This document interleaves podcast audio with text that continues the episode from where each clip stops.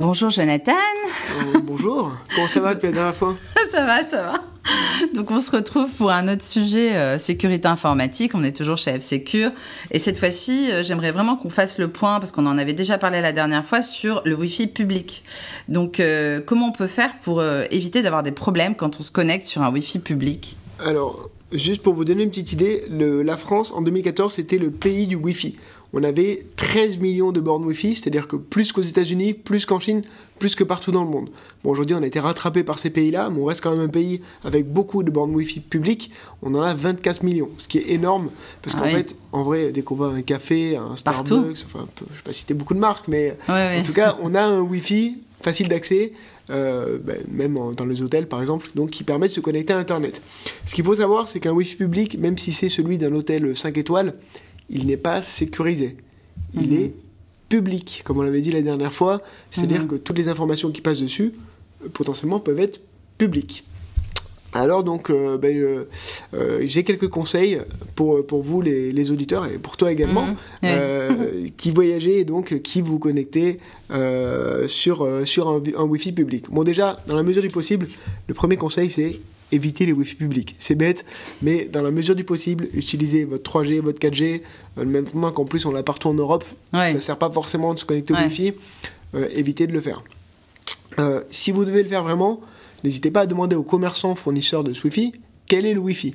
Parce que des fois, vous allez dans un café, vous avez trois Wi-Fi différents qui appartiennent apparemment au café potentiellement, il y en a peut-être un ou deux qui appartiennent au café, mais le troisième, vous savez pas qui il appartient, c'est pas qui s'appelle du nom du café, qui peut être le nom de la mhm. rue, euh, qu'il appartient à ce café-là. Donc demandez au propriétaire quel est le Wi-Fi et quel est le code. S'il n'y a pas de code, en général, il y a mhm. d'autant plus de risques que de tomber dans un piège.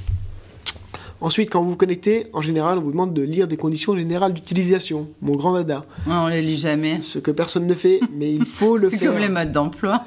personne les lit, malheureusement. C'est ça, mais il faut le faire. Il faut le faire. Et surtout, sur un wifi public, en général, ils sont assez gourmands en ce qu'ils vous demandent d'informations. Est-ce que euh, je peux euh, regarder votre connexion, faire ci, faire ça, faire ça? Euh, En général, essayez de décocher mm. le maximum de choses possibles, mm-hmm. si vous voulez le faire et, euh, et donc euh, ben, de limiter les droits que vous accordez mhm. à, à, ce fournisseur d'accès. Une fois que vous avez lu les conditions générales d'utilisation, vous êtes connecté. Donc c'est plutôt une bonne nouvelle. Hum. Euh, quand vous êtes connecté, limitez vos activités. Donc on évite, euh, dans la mesure du possible, les transactions financières parce que c'est forcément ce qui est le plus sensible. Eh oui. euh, parce que ben, voilà, les, vos données financières, hum. elles intéressent les gens, elles peuvent intéresser les gens mal intentionnés et notamment ceux qui sont connectés sur le wifi public en attente d'une proie. Euh, à part limiter vos activités, quelque chose à faire également, pensez à désactiver la connexion automatique. Parce que, euh, l'air de rien, votre téléphone il a tendance à, chercher du Wi-Fi partout et dès qu'il en trouve un, il se connecte. Euh, attention, euh, ça évitera que justement il se connecte à des moments où vous ne le souhaitez pas et donc bah, que les gens puissent profiter de vos informations. Donc voilà, et bien sûr, utilisez un VPN. Mhm. parce que le VPN va permettre d'anonymiser votre connexion sur ce Wi-Fi et donc bah, de vous permettre euh, ben, de faire ces fameux achats, de, de vous euh, de, de, surfer, euh, d'aller voir vos boîtes mail, vos réseaux sociaux, eh ben, en toute confidentialité. Et c'est quelque chose qui est particulièrement important lorsqu'on utilise un Wi-Fi. Alors, est-ce que c'est possible de rappeler comment on installe un VPN pour ben, ceux qui ne savent pas? Alors, ben, la, plupart des, ben, ben, déjà, sur votre App Store, si vous tapez VPN, vous inquiétez pas, vous aurez beaucoup de choix. moi, je peux que vous recommander celui de F-Secure. Alors, pourquoi? Euh, Parce qu'on est une société finlandaise, donc européenne, et donc on garantit la confidentialité de vos données. C'est-à-dire que euh, si euh, quelqu'un souhaite savoir ce que vous, vous avez été consulté, si vous passez par un VPN américain, le gouvernement américain a le droit d'aller voir ce que vous avez consulté. Avec nous, euh, ben non, on ne donne pas euh, ben, les, votre navigation, voilà. Et en fait, il faut vraiment que ce soit une police nationale qui interroge la police finlandaise, mhm. qui nous demande de, de, regarder un petit peu euh, ben, les, les, différentes choses que vous avez fait. Donc autant vous dire que votre confidentialité elle est garantie et par, par le fait qu'on soit une société européenne et d'autant plus qu'on soit une société finlandaise. Mhm. très bien.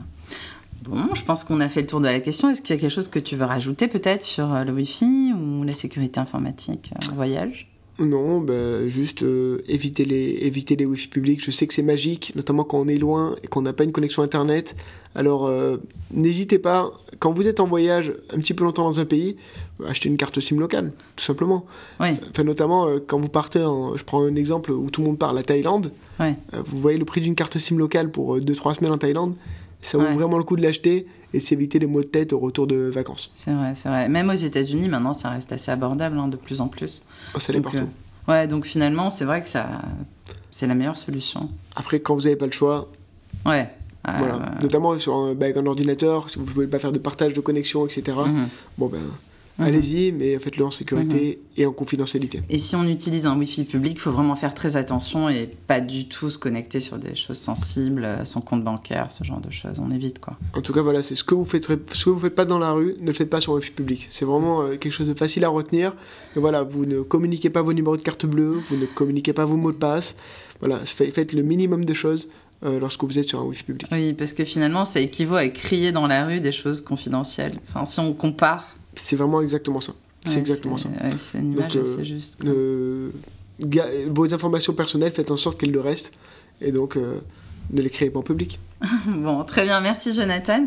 Et puis, euh, bah, on se retrouvera peut-être dans le futur pour d'autres podcasts. Hein, ces deux-là, en tout cas, euh, enfin celui qu'on a fait précédemment et celui-là. Je suis sûre que ça va aider beaucoup d'auditeurs à éviter les problèmes. Voilà. Eh ben, avec grand plaisir, à très bientôt. Allez, à bientôt. Au revoir.